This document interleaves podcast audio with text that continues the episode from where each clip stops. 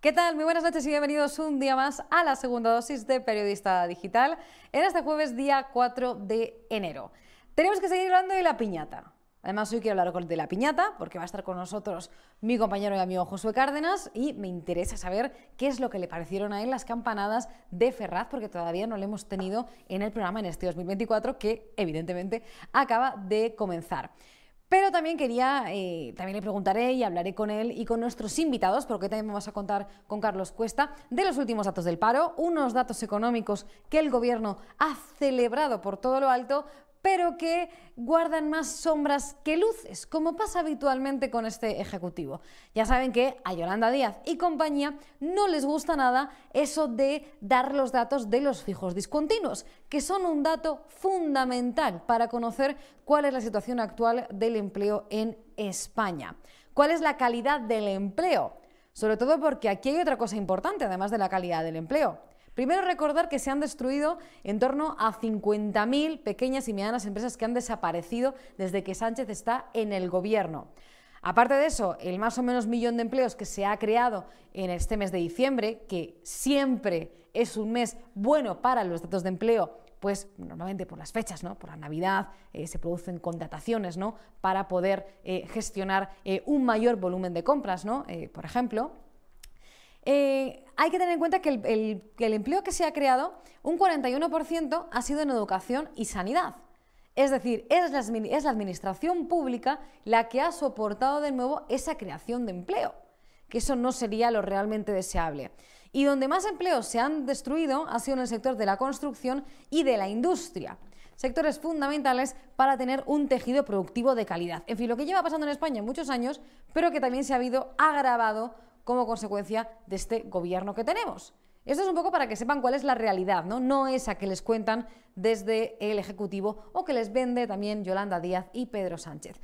Además de esto, enmiendas a la totalidad a la ley de amnistía del Partido Socialista, de Vox y del Partido Popular. Vamos a hablar eh, sobre ellas. Le voy a preguntar también sobre ellas a José Cárdenas y a Carlos Cuesta. Pero antes, ya saben, vamos con el repaso de Alfonso Rojo. Como estamos en época de cordialidad y buenas intenciones, y sé que muchos de ustedes han pedido a los Reyes Magos que este año, aunque sea a finales, se lleven a Pedro Sánchez y a su cuadrilla de maleantes, a ser posibles posados y con traje de rayas, voy a revelarles hoy mi pronóstico más optimista para 2024. Hay varios escenarios posibles, pero el menos calamitoso, el preferible, el más saludable para la mayoría de los españoles, concluye, como es lógico, con el nefasto jefe del PSOE saliendo en carrera de la Moncloa. Para ello tienen que darse durante los próximos meses varias circunstancias. Una de ellas, crucial, es que los jueces pongan pie en pared y dejen claro con sentencias reiteradas que nadie, por poderoso que sea o parezca, está por encima de la ley. ¿Por qué es eso tan esencial? Pues muy simple. Los separatistas van a exigir a Sánchez, además de la amnistía ilegal, un referéndum que no cabe en la Constitución. No creo que el Tribunal Supremo trague el gobierno Frankenstein, entonces retorciendo la norma. Y las palabras les dirá a los separatistas que la amnistía está en camino y les ofrecerá una consulta light con un nombre confuso y preguntas brumosas sobre identidad, autogobierno o algo parecido cuando Puigdemont y sus golpistas, que están muy crecidos, constaten que Sánchez no les puede dar lo que realmente ansían, pegará una patada al tablero, por lógica y pensando en las autonómicas catalanas, de cuyo resultado depende la colocación de parientes, los chiringuitos, los sueldos públicos, los coches oficiales y las mordidas del 3%, Junqueras secundará al todavía fugado para no ser menos aunque Pablo Iglesias está a forrarse y ya le ha buscado acomodo en Bruselas a Irene Montero, no hay que descartar tampoco que le amargue la existencia a Sánchez en venganza por las perrerías que Yolanda hace a Podemos. A eso se suma, complicándolo todo, que el 6 de junio tenemos elecciones europeas y que si Vox y PP no hacen muchas gilipolleces en los cinco meses que faltan, el palo que se llevarán socialistas y compinches puede ser antológico. Bruselas, con un Europarlamento dominado ampliamente por los centroderechistas, obligará al gobierno socialcomunista español a iniciar un ajuste contable y no tolerará que se consume el dislate de la persecución a los jueces y el desguace del Estado de Derecho. Allá por el otoño, a Sánchez no le quedará otro remedio, se verá forzado a convocar elecciones anticipadas. Ya sabemos que para los progres, para la gente de izquierdas, la política es como ser hincha de un equipo de fútbol y que les dan igual la realidad y las tropelías que hagan los políticos si son de los suyos. No hay que confiar, por tanto, en transferencias masivas de votos, pero hay un desgaste evidente y parece improbable que PSOE y Sumar vuelvan a reunir los 10,8 millones de papeletas que juntaron el pasado 23J. Si PP y Vox dejan de despellejarse, si Feijó hace un discurso de más enjundia ideológica y más ilusionante, si Abascal asume, por duro que sea, que Vox debe cerrar acuerdos con el PP para no presentarse en plazas donde sus votos se desperdician y al revés, dejaremos atrás esta pesadilla. Falta algo clave, que el atolondrado pueblo español tenga un rapto de lucidez. Si todo esto sucede, cerraremos una etapa siniestra y celebraremos las próximas Navidades pensando que esta peste, que este cutre Frente Popular que nos ha caído encima, fue solo un paréntesis de enajenación mental transitoria en la historia de España. Seguimos con más cosas. Les decía al inicio del programa que íbamos a contar con Josué Cárdenas, que ya le tengo también aquí en el estudio. Josué, feliz año, feliz 2024. Hacía mucho que no te cantaba. Eh, Ay, me vas a cantar. Rebeca, te voy a cantar una canción. Para empezar el año por todo lo alto. Muy de enero, que es En el momento en que vi tu mirada buscando mi cara. La madrugada del 4 de enero saliendo del tren. Me pregunté qué sería sin ti el resto de mi vida. Y desde entonces te quiero, te adoro y te vuelvo a querer. Qué bonito. Qué bonito la, la oreja de Van Gogh a mí me queda muy cursi, pero es verdad que te lo quería, te lo quería dedicar. Una canción muy especial. ¿eh? Muchísimas gracias. Así ya empiezo el año, vamos, encantadísima. Es que necesitas mimos. ¿eh? Yo creo que todos los españoles, si a esta izquierda tan rencorosa, cainita, les dieran más mimos, otro gallo nos cantaría.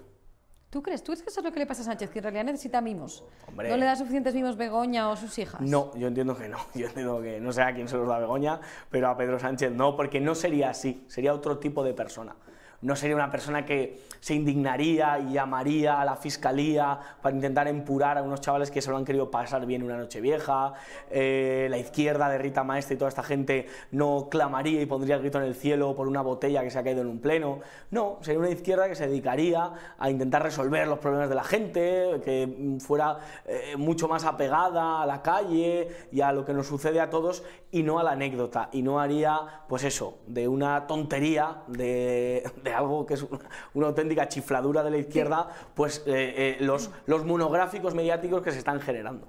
Vamos a poner eh, nombres y apellidos a esas cosas a las que te estás refiriendo. Bueno, en primer lugar, a las campanadas. ¿Dónde viste las campanadas? Aunque evidentemente ya sé cuál es la respuesta a esa pregunta.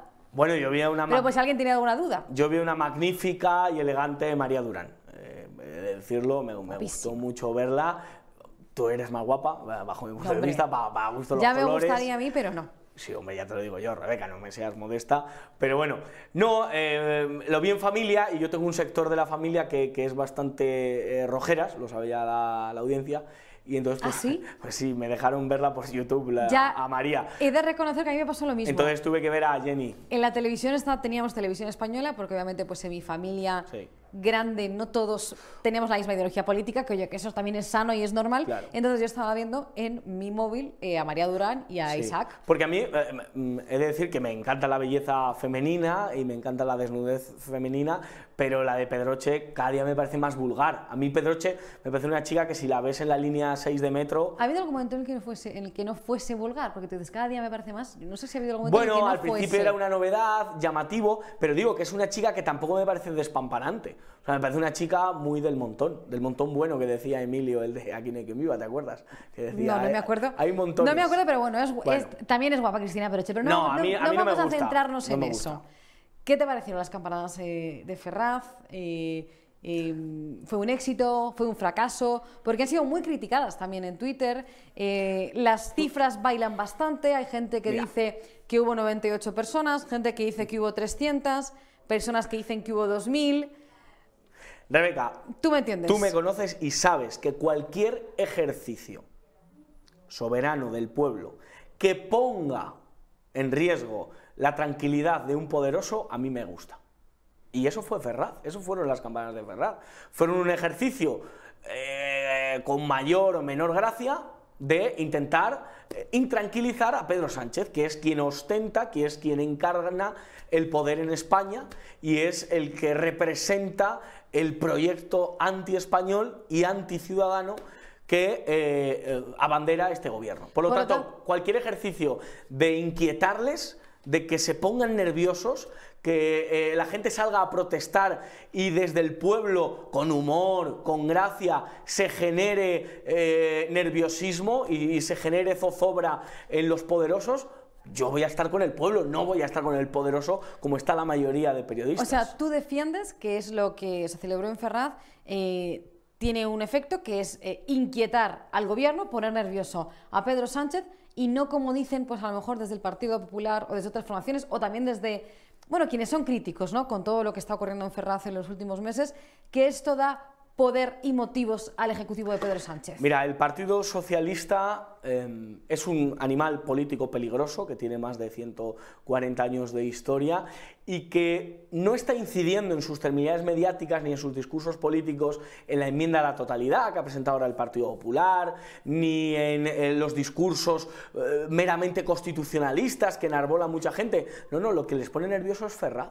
Lo que les pone nervioso es que una señora, después de toda una vida trabajando, limpiando escaleras con su orgullo, salga a la calle y le diga a Pedro Sánchez que es un sinvergüenza. Lo que le pone nervioso a Pedro Sánchez... No eres de limpiar escaleras que te pasa como, No, no, yo- yo- a Cristina Obarrola. Yo es que estoy al lado de la, la, que, que, limpia... la que le ha caído a Cristina Borrola por utilizar Bueno, esa expresión es que ha sido una al expresión- referirse que antes prefería fregar escaleras que pactar o estar en algún sitio con Bildu. Es que fue una expresión clasista que ella misma ha tenido que pedir perdón por ella. Yo estoy al lado de la señora que limpia escaleras, yo estoy al lado del ferretero, yo estoy al lado del autónomo que con su mono de trabajo, porque eso lo han visto estos ojitos, con el mono de trabajo van a Ferraz. Entonces, con ellos estoy. Y eso es lo que pone nervioso a Pachi López. Además de las preguntas de Endongo, además de las preguntas de un servidor, lo que más pone nervioso a Pachi López es que todavía hay españoles que durante más de 60 días, que ya hemos pasado el proceso de lluvia y de diluvio que hubo en tiempos de Noé, durante más de 60 días haya todavía españoles trabajadores, currantes, que terminen su jornada laboral, que bajen la persiana o que después de toda una vida trabajando sean jubilados, o que después de toda una jornada estudiando, como muchos estudiantes, vayan a Ferraz unos días a dar golpes a una piñata, otros días a recordarles que les gustan los lupanares y que les gustan las lucecitas de colores, otro día a repartir polvorones, otro día a sacar la barbacoa, otro día a cargar contra la policía de Marlasca que ha sido abusiva y que ha cargado contra los manifestantes.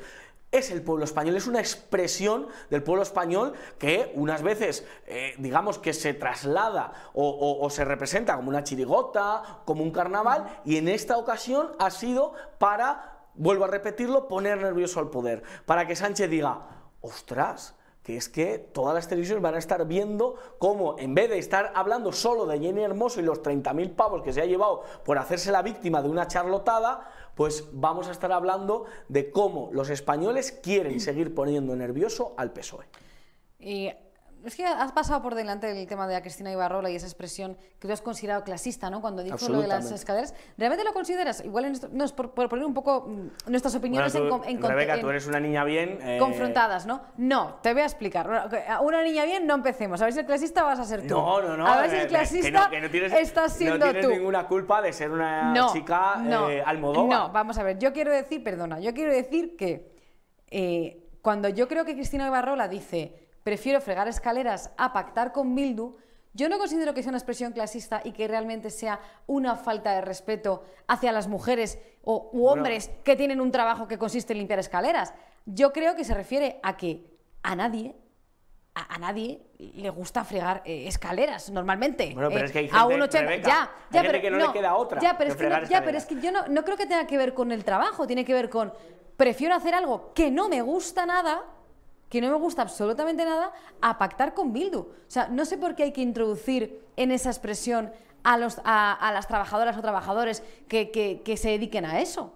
O sea, no sé, yo lo ¿Tú veo, crees que si yo hubiese lo veo dicho, más en ese sentido. eh, si hubiese dicho... Pero bueno, eh, igual esta- estoy equivocada, ¿eh? Si No hubiese sé. dicho esa señora, antes que pactar con Bildu, me pondría a presentar la segunda dosis, eh, tú dirías, joder, esta mujer está despreciando la labor que yo hago, ¿no?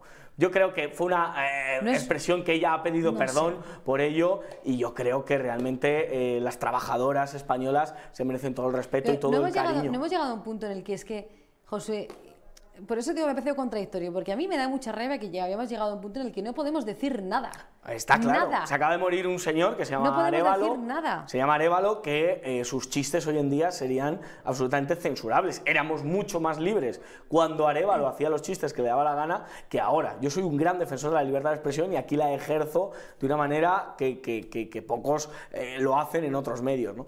Entonces, de verdad, yo creo que fue una expresión desafortunada. Lo que está claro, lo que sí es una ofensa es el Tito Berni. Eso sí que es la gran ofensa. Lo que sí es una ofensa es darle el gobierno de Pamplona a Bildu. Eso sí que es una gran ofensa y, eso sí que eh, constituye una falta de respeto a todos los navarros, a todos los españoles y a todos aquellos que, hombre, que, han pasado miedo, han pasado absolutamente miedo, que han estado bajo el paraguas del terror que la banda terrorista eh, ETA impuso durante 40 años. ¿no?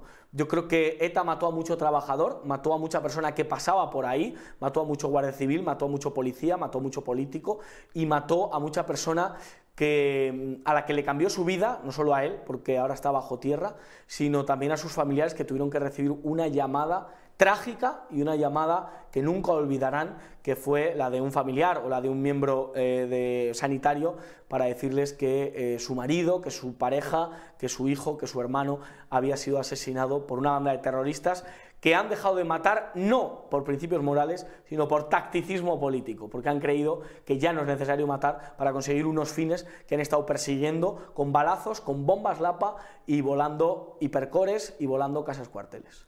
Hay otro asunto en el que creo que tampoco estamos muy de acuerdo, bueno, porque hemos hablado de ello fuera de antena, es lo que ocurrió con Javier Ortega Smith en el Ayuntamiento de, de Madrid.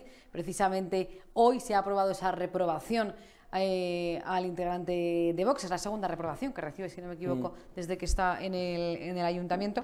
¿Y ¿Cómo viste tú ese, eh, ese gesto de Javier Ortega Smith, que se le haya reprobado por eso? ¿Qué te parece? Bueno, aquí el gran reprobado de nuestra democracia es Grande Marlasca, es un ministro reprobado por todo el Congreso de los Diputados, por cada uno de los partidos políticos, desde Esquerra Republicana hasta Vox, todos han reprobado al ministro Marlasca por su actuación en la valla de Melilla. Y yo creo que vamos a poner una balanza, Rebeca, si jugamos a esto, si a mí me encanta jugar a las balanzas. Vamos a poner en un lado eh, a Vox y vamos a poner eh, el movimiento de unos papeles y la caída de una botella de agua. Y vamos a poner en el otro lado prácticamente mil eh, españoles asesinados por cada uno de los grupos terroristas que la izquierda ha tenido en su haber durante estos 40 años de democracia. ETA, Grapo, FRAP, Terrayure, un grupo galego que era una especie de eh, charlotada pero que estaba ahí, y el GAL, que también pertenecía a la izquierda.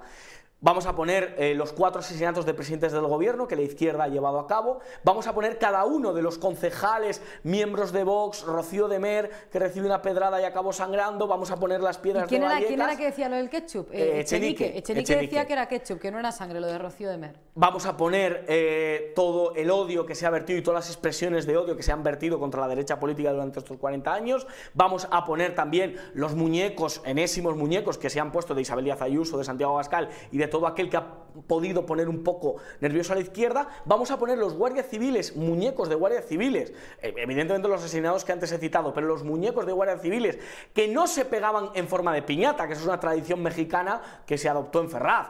O, o- no, no, vamos a poner al muñeco del guardia civil con una soga al cuello y quemado ardiendo ese muñeco representando lo que los batasunos quieren hacer con la Guardia Civil. Ya tenemos la balanza. ¿Cuál pesa más? ¿Una botella caída en un pleno o todo lo que te he estado citando? No seamos cínicos, por favor. Que el Ayuntamiento de Madrid participe y se alíe al unísono, salvo Vox, evidentemente, para reprobar a un señor que lo único que ha hecho después de un insulto gravísimo del señor Rubiño a las víctimas del terrorismo. Después de mofarse de las víctimas del terrorismo, para mí lo mínimo, lo mínimo que se podía hacer es la reacción valiente y elegante que tuvo Javier Ortega Smith. A mí me, pareció bien, a mí Javier Ortega Smith me parece un valiente, a mí me parece un tipo, de verdad, en la política necesitamos más Javier Ortega Smith, lo tengo que decir, ojalá si hubiera más creo que nos iría mejor. Y creo que es un tipo que se merece todo el respeto, no solo de la ciudadanía madrileña, un hombre consecuente, un hombre que desde que entró en política y le vimos en aquellos platos de TV3 defendiendo a España y en, el, en los juzgados defendiendo la cosa española frente a los golpistas, lleva defendiendo exactamente lo mismo, si uno escucha los vídeos de Javier Ortega Smith 2014, 2015, 2016, 2017, sigue defendiendo lo mismo que hoy. Y en cambio otros no pueden decir lo mismo. Así que de verdad, ni un minuto voy a perder, pero vamos, ni un segundo, todo lo contrario. En, condenar o en hacer algún tipo de, reparo o de oprobio contra eh, Javier Ortega Smith. Eh, eh, de verdad, piensen en la balanza, piensen cuál está más nivelada. La botella, la botellita de agua que estaba vacía y mil muertos prácticamente de la izquierda política, terrorista y sanguinaria que ha llevado a lo largo de esta democracia y no me remonto a los años 30, porque entonces ya hablamos de las siglas sangrientas de Esquerra Republicana, Matacuras y Quema Iglesias, de Luis Companys, por lo menos 15.000 españoles murieron por culpa de Luis Companys. No hablamos de, claro, del golpe de Estado del 34 del PSOE contra esa Segunda República que tanto reivindican ellos. No, no hablamos evidentemente, pues eso, de, toda la cantidad de veces que intentaron, pues eso, matar y que lo consiguieron de falangistas, de españoles, de personas que iban a misa, de personas que llevaban sombrero, de las checas evidentemente. De verdad, la izquierda tiene que estar muy calladita, porque como hablemos, lo vamos a hacer y les vamos a responder. El que ya no puedo hablar es eh, Harry Epstein, que sé que hoy has dedicado tu programa a él. Por si algo ya tenemos algún despistado, algún espectador despistado. ¿Quién es Harry Epstein? Bueno, que vean hoy la, burbuja. Bueno, que, nos una adelante para que podamos comentar hoy un poco. Vamos a ver, Harry Epstein representa sin duda alguna el no hagas lo que digo, sino haz lo que verdaderamente hago. Harry Epstein es un tipo que desde su atalaya moral, desde la atalaya moral que le da la progresía izquierdista y el Partido Demócrata estadounidense... Y se dedicaba a los fondos de inversión, ¿no? ha predicado, bueno, era, era un tipo, era un productor eh, de cine que eh, chantajeaba a mujeres y les decía, si quieres salir en un papel, pues tienes que pasar por cierta zona de su cuerpo. Y después comenzó a hacerlo con niñas. Bueno, y entonces, eh, dada la fama que cogió este hombre, pues eh, consiguió mucho dinero y consiguió comprar una isla que el propio gobierno de Estados Unidos le permitió eh, comprar. Es como si ahora un magnate se compre un trocito de Formentera, ¿no? En esa isla invitaba a esos políticos y a esos personajes públicos a los que o bien había beneficiado o bien tenía chanchullos con ellos, entre ellos el presidente Bill Clinton, em, y eh, bueno, pues allí hacían todo tipo de barbaridades. O sea, la lista que se ha publicado gracias al papel heroico de una juez eh, estadounidense eh, de Nueva York, pues ha sido que mm, no solo menores que participaban y que a Bill Clinton le gustaban, en, los papeles aparece a Bill Clinton le gustaban muy muy jóvenes, ya da un poquito de asco, sino que el físico eh, famoso Stephen Hawking, el enfermo de ELA, que ya ha fallecido, pues eh, decía que eh, se excitaba viendo a enanos desnudos resolviendo ecuaciones en una pizarra muy grande. Este era el tipo de prácticas que, era como una Isla, era como una isla de los horrores, ¿no? De los horrores sexuales. Bueno, efectivamente, eh, de, este todas las parafilias. De cumplir las fantasías claro. La, clave de, estas personas, de esto nuevo y, lo dinero. eso es, lo que vamos a contar en la burbuja es que Donald Trump no aparece en los papeles. Eso es lo que, es que yo es lo que te iba a decir. Claro. Porque ha sido muy llamativo, te lo voy a adelantar del programa, pero bueno, quería comentarlo. Esta mañana leía en El País desvelados los eh, papeles ¿no? de Harry Epstein en los que aparecen Bill Clinton, eh, Donald Trump y Stephen Hawking. Algo así era el titular. Y lo curioso es que Donald Trump aparece en esos papeles porque las víctimas, bueno, las, las, personas ¿no? que, que han hablado de lo que ocurrió allí, han dicho que nunca estuvo en esa isla. No, nunca. Pero el diario El País lo ha utilizado para meterlo en el titular como si realmente Donald Trump hubiese estado eh, en esa isla. Bueno, esto luego nos lo cuenta José, que tampoco te quiero Eso. Eh, Pero vamos, destapar más. Que vamos a hablar de Donald Trump y si verdaderamente estuvo. Vamos a hablar de Michael Jackson, porque es importante eh, lo que pasó con Michael Jackson en esa isla. Parece ser que no tuvo nada que ver con los abusos que se le achacaron en vida y ahora después de muerto. Vamos a hablar de un posible presidente español en Ese los es, que es- papeles. ese es el que te iba a decir. ¿Ves? Porque eso también lo he leído y también te lo Bueno, quiero pero vamos a desvelar quién, Te lo quiero preguntar. quién pudo ser. No, me tienen que ver la burbuja. Bueno, pues entonces voy a, Pero vamos, pero voy a doy una cebarlo. pista. Voy a cebarlo. Ha salido un expresidente, ahora me da la pista y lo cuento Sí. y te da la pista. Ha salido en esos papeles que una de las víctimas, ¿no? Eh, uno de los testigos de las menores, habla de un expresidente, ¿no? Sí. Español, alto, moreno. Claro, a mí, en esa época Aznar, que era quien eh, gobernaba, ¿no? Sí. Eh, Aznar, con la descripción de alto, No. como que no pega mucho. Entonces, claro, hay dudas de si realmente es español o puede ser Claro. iberoamericano. Bueno. O podía parecerle alto a la víctima, pero en realidad no lo era, ¿no? Bueno, vamos a desvelar. quién- Dame una pista. Bueno, nosotros. Lo vais a desvelar en la burbuja. Sí, planteamos varias hipótesis y lo vamos a contar. Puede ser, por un lado, que evidentemente la expresión español, ya sabes que en Estados Unidos se utiliza para Claro. toda eh, Hispanoamérica, Claro, claro.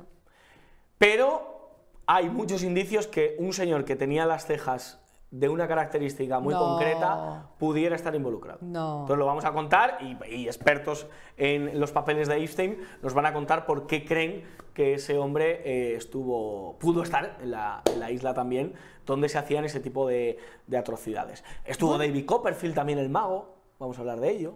Eh, bueno, estuvo el, el hijo de la reina de Inglaterra, Andrés, el hermano del actual rey de Inglaterra. Bueno, varios, varios nombres que, que aparecen en esa, en esa isla. Pero sobre todo, eh, la reflexión que yo hago es, por favor, que la izquierda progre, tanto Estados Unidos como española, nunca de elecciones, porque es que, de verdad, es, es un nivel de hipocresía eh, absoluto, asqueroso, nauseabundo, y fíjense a lo que, a lo que se dedicaban, ¿no? Este, este tipo de, de personas. Después no nos perdemos la burbuja porque yo quiero saber todos esos secretos también de todo esto y bueno, además todo lo que comentéis. Me gustan mucho los secretos del grupo, ¿eh? También. Ah, también me gustan, también me gustan. ¿Qué Y, canción te gusta de los secretos? eh, he muerto y he resucitado. Esa ya te la he cantado, yo creo, alguna Sí, vez. sí, Mis sí, sí. cenizas, un árbol he plantado. Bueno, José, espero que vuelvas pronto por la segunda dosis. Claro. Además, ahora que tenemos este plato que todavía estamos en ello, estamos trabajando en ello, todavía tenemos un plato. Oye, eh, Temporal. ¿sabes que hay que pedir la carta a los reyes? Que es un paso mañana. Ah, ¿no? ¿qué has, mañana, pe- qué- mañana, qué has mañana. pedido? Pues, pues tú ya lo sabes. En 2023 eh, yo creo que no hemos podido hacer oficial nada. A ver si lo hacemos en 2024, ¿no?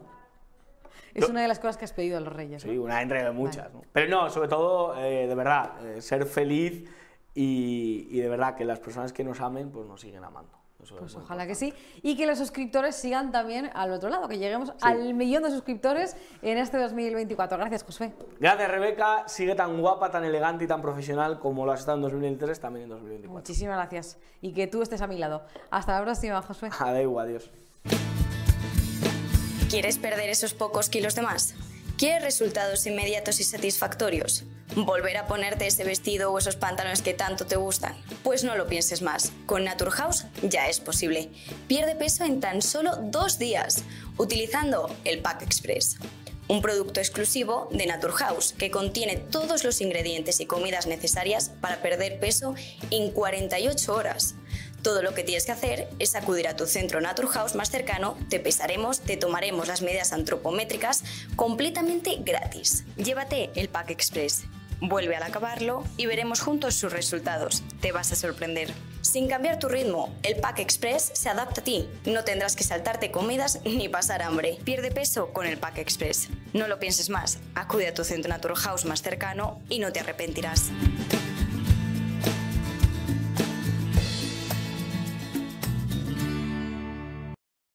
Seguimos hablando de la actualidad eh, nacional, de todo lo que está pasando en España y para analizarlo en detalle, mi compañero David González ha estado hablando con Carlos Cuesta, director adjunto del grupo Libertad Digital. Les dejo con ellos. Seguimos en la segunda dosis de, de Periodista Digital con un buen amigo de la casa, con Carlos Cuesta. Feliz año, Carlos.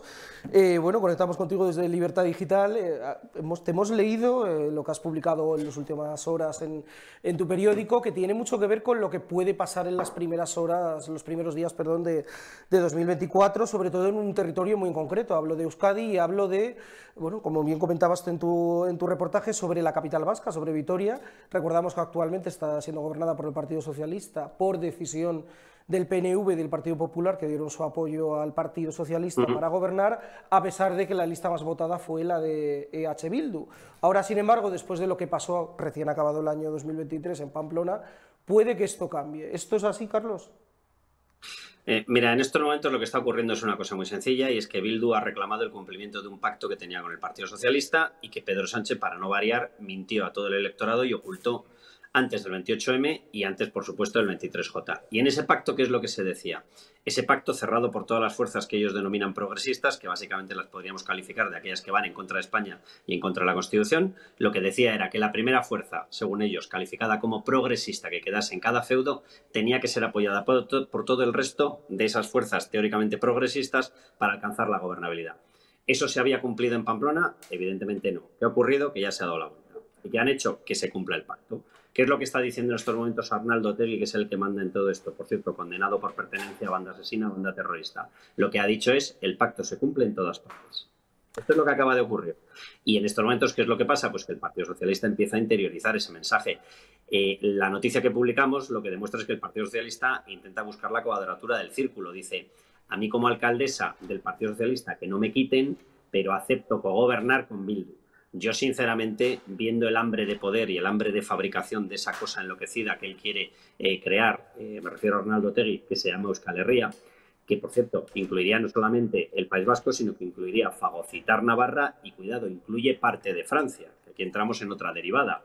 De hecho, una de las partes de H. Bildu que está más activa ahora es H. Bay, que es la parte que corresponde a lo que ellos denominan que es el País Vasco francés y está hiperactivo y es hiperactivo el partido e hiperactivo Arnaldo Tegui yendo allí a visitarlo y a darle fuerza. Y en estos momentos lo que ha dicho Tegui es, perdón, el pacto lo firmamos, nosotros hemos hecho presidente a Pedro Sánchez para que se cargue España la Constitución y nosotros desde aquí queremos la contrapartida obvia y lógica. ¿Cuál es la contrapartida? Que les tienen que hacer o que les tienen que dar, les tienen que dar la gobernabilidad en todas las plazas donde se cumple que Bildu haya quedado como primera fuerza por encima del resto de fuerzas. ¿Eso ocurre en Vitoria? Ocurre en Vitoria. Eh, ¿Puede ocurrir en Durango? Puede ocurrir en Durango. ¿Puede ocurrir en la Diputación de Álava? También. En la Diputación de Guipúzcoa también. Es decir, lo que vamos a ver es cómo le van a ir retorciendo en esta especie de bazar permanente la posición suya de supuesto control, poder, negociación, como cada uno le quiera llamar a Pedro Sánchez, para que al final acabe plasmándose la realidad. Y la realidad es que aquí no manda el PSOE ni Pedro Sánchez, manda una agenda que es la agenda de Tarra, que está siendo plasmada por el partido heredero de ETA. Claro, eh, esto me lleva a preguntarme una cosa, Carlos. Eh, en el ecosistema de la vida política en Euskadi, eh, claramente ha habido un partido que siempre ha manejado todo, que es el PNV. En Vitoria, como bien señalabas, junto con el Partido Popular, le ha dado la alcaldía al Partido Socialista. Claro, entiendo que al PNV, gracia, gracia, esto no le puede hacer. No le hace ninguna gracia. El pequeño problema es que esto debería haberlo pensado posiblemente antes de apadrinar aquel eh, nauseabundo ser llamado Sabino Arana, eh, PNV, lo digo porque siguen todavía homenajeándolo, y es una persona que hacía chistes del estilo de si ves a un negro ahogarse en la ría en Bilbao, pregúntale si habla euskera, si habla euskera lo rescatas, y si no, no, porque no merece la pena ser salvado más que un español. Estas eran las gracias de Sabino Arana, un pedazo inmenso racista. Eh, mientras que ellos sigan por esa senda, el PNV no tiene nada que hacer porque el auténtico separatista, el más dañino para España, evidentemente lo va a identificar todo el mundo como Bildu y no lo va a identificar como ellos. Es decir, PNV ha cometido un error de libro, tan listos, tan listos, tantas corbatas que llevan, tanto de usto, tanto de usto, podrían haberse dado cuenta de que les estaba adelantando el que movía el árbol. ¿Que ellos recogían nueces? Ya, el pequeño problema es que recogías nueces del terrorismo. Y cuando recoges nueces del terrorismo, a lo mejor resulta que el terrorista se acaba cansando de que las nueces las recojas tú. Y eso es lo que está ocurriendo en estos momentos. Es decir, le han cogido por la mano, PNV no debería haber avalado la investidura de Pedro Sánchez si hubiese querido pensar, no ya en España, que evidentemente no va a pensar nada, nunca, eh, aquel maravilloso, lo digo con toda la ironía, error de eh, Mariano Rajoy en el que dijo es un partido eh, leal, sensato, leal a qué, ¿Cómo va a ser PNV un partido leal a España si se llama Partido Nacionalista Vasco, por amor de Dios? Pero bueno, pero si hubiese pensado en su propia supervivencia PNV, nunca jamás debería haber permitido que hubiese seguido como presidente del gobierno Pedro Sánchez, porque el pacto estrella de Pedro Sánchez no es con PNV. El pacto estrella de entendimiento de alguien que se ha convertido en un y en un difusor del comunismo, evidentemente es Bildu, que es comunista. No puede ser PNV, que es un partido en fondo de derechas. O sea, han cometido un error de libro. Le han dado la gobernabilidad y el poder máximo a Pedro Sánchez, que es el aliado estrella de Bildu. Entonces, si Bildu quiere acabar con PNV y le has dado toda la fuerza a Pedro Sánchez, que es el mayor amigo de Bildu, ¿para qué va a utilizar su influencia Bildu? Pues evidentemente para que Sánchez te aniquile. Entonces PNV va a pasar un periodo que a mí no me produce ninguna tristeza, de, de absoluto desierto. El pequeño problema es que ese desierto va a alimentar a Bildu. Claro, eh, visto las cosas así desde esa perspectiva, recordemos, hay elecciones en breve, aún no tienen fecha, pero sabemos que son en este año, en 2024, mm. en Euskadi, eh, en el hipotético escenario de que bueno, eh, la gobernabilidad del País Vasco, la Leta Caricha, esté en manos de Bildu y el PNV pierda bueno, el tesoro, pierda la joya de la corona, que es la gobernabilidad en el País Vasco, ¿cuál puede ser la, la reacción del Partido Nacionalista Vasco? Porque, en fin, Recordemos que llevan ejerciendo, salvo excepciones, el poder en, Euskadi desde 1977. Entiendo que la reacción no será precisamente tranquilita por parte del PNV, ¿no? Mira, PNV y además cualquier persona que siga la política vasca, que siga la política navarra, porque en Navarra está PNV a través de otra marca porque no consiguió entrar como PNV, la marca Geroa Bay. Ahora, por cierto, Geroa Bay se define como un partido ecologista, social, de izquierdas, es una cosa maravillosa. Los de Sabino Arana, ¿eh? es una cosa, pero bueno, oye, allá cada uno con sus fobias, sus filias y sus locuras. Pero eh, PNV, eh, evidentemente, va a pasar a una situación en la cual se va a quedar con un problema inmenso. Lleva muchos años de poder en el País Vasco. Si te acuerdas, el caso de Miguel demostró que evidentemente ellos han estado tapando casos de corrupción. Era un caso clavado a Gürtel, rondaba los 15 millones, de Miguel fue condenado, etc, etc. Vale, de momento tú tenías un control en un mercado muy cerrado, la prensa sacó lo justito del caso de Miguel, lo has conseguido más o menos silenciar. O sea, en el momento en el que pase, si ocurre, y se queda como primera fuerza en las elecciones, que parece que pueden ser en mayo o junio de este año, recién estrenado, si pasa Bildu por delante de, de PNV y pasa a ganar, Bildu lo primero que va a hacer es tirar de las alfombras. Y Bildu es un partido que viene de donde viene. Es un partido que tiene acogido en su seno a prácticamente 100 etarras es un partido que lo comanda una persona condenada por pertenencia a banda terrorista, que tiene como directivo, como uno de los máximos jefes en Sortu, al último jefe de ETA, David Pla, que tiene como portavoz en el Congreso a una persona condenada por señalamiento y por apología del terrorismo. Esos partidos no tiran de la alfombra de una forma normal. Tiran de la alfombra, queman la alfombra y queman todo lo que hay debajo de la alfombra. Entonces, le van a sacar lo que haya hecho, que evidentemente hay casos de corrupción de PNV, y le van a sacar lo que no ha hecho y lo van a multiplicar. Y como han dejado además un tejido de prensa totalmente amamantado por el control político, cuando el control, el control político cambie de manos, si es que, repito, consigue ser primera fuerza Bildu, pero las encuestas, cuidado que sí que apuntan en esa dirección, lo primero que va a utilizar va a ser toda la fuerza de prensa y toda la fuerza mediática que ha dejado creada PNV contra PNV. Vamos, traducido, que a PNV le va a pasar una apisonadora proetarra por encima. Y fíjate, no se le estará mal, porque ellos han sido los primeros que han alimentado y que han pagado la gasolina de esa pisonadora proetarra, tanto que recogían nueces. El pequeño problema de esto es que al final, si ocurre eso, vamos a tener una parte de España en manos de los proetarras, con un poder inmenso para ir reventando toda la estructura constitucional. ¿Por qué? Porque son los amigos estrella de Pedro Sánchez. A mí me preocupa Bildu, eh, Bildu muchísimo. ¿Me preocupa PNV?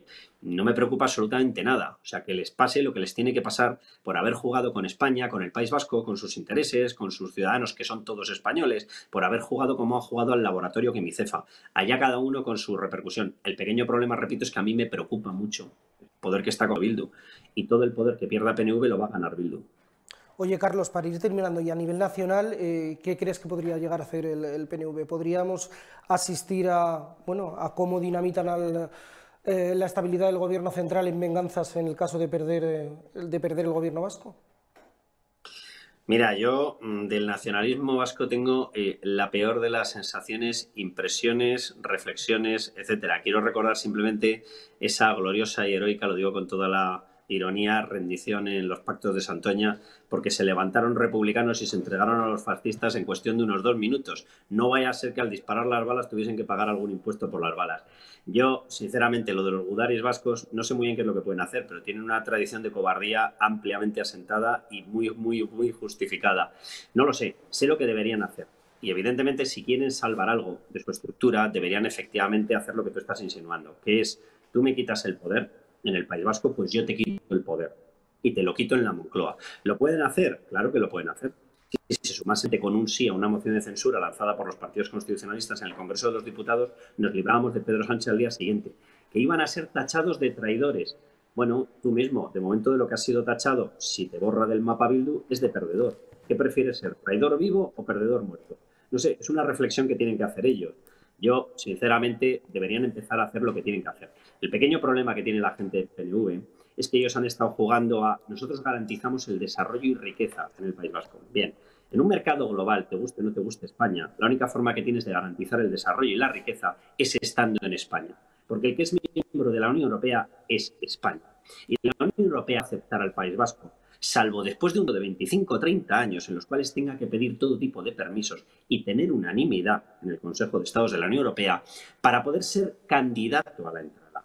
Y durante todo ese tiempo se le retira el euro. Y durante todo ese tiempo la deuda la tienen que reconvertir a euskos, o como lo quieran llamar, o sabinos, o aranos, cada uno que se invente el nombre que quiera. Y durante todo ese tiempo el País Vasco quebrará. Entonces yo no sé si son muy listos o dejan de ser muy listos. Lo que sé es que si empezaran a reflexionar un poco por egoísmo, que es lo que les ha caracterizado a lo largo de toda su historia, deberían empezar a alabar, a bendecir y a respetar la Constitución española. Que no quieren sentirse patriotas, mira chico, pero por lo menos no nos ataques. Porque en estos momentos la única garantía de que el País Vasco sigue adelante es España. Somos todos los españoles, que por cierto, son ellos. Entonces, si se diesen cuenta de eso, se darían cuenta de que lo primero que tienen que hacer es lanzarle un jaque absoluto a Bildu. Y la única forma de lanzarle un jaque absoluto a Bildu es lanzárselo a Pedro Sánchez, que es la cabeza visible o la puerta abierta en el fortín a un señor llamado Otero. Pues con esto nos quedamos, estaremos expectantes, nos queda un 2024 por delante, veo que, que muy entretenido para Animado. nosotros que nos dedicamos a contar esto. Muchas gracias, Carlos. Un abrazo fuerte y feliz año. Y con esto nos vamos. Ya saben que no se pueden ir muy lejos porque a las 10 llega mi compañero José Cárdenas con su programa La Burbuja con muchísimas más cosas. Hoy va a hablar en concreto de todo lo relacionado con el escándalo de Jeffrey Epstein. Les dejo con él ya mismo y nosotros volvemos mañana a las 8 de la tarde, como siempre, aquí en la segunda dosis de Periodista Digital. Que disfruten muchísimo lo que queda de noche. Gracias por estar con nosotros. Déjenos un comentario, un me gusta, sugerencias, opiniones, lo que les parezca. Y lo más importante es que mañana no falten a la cita. Les espero. Muchas gracias.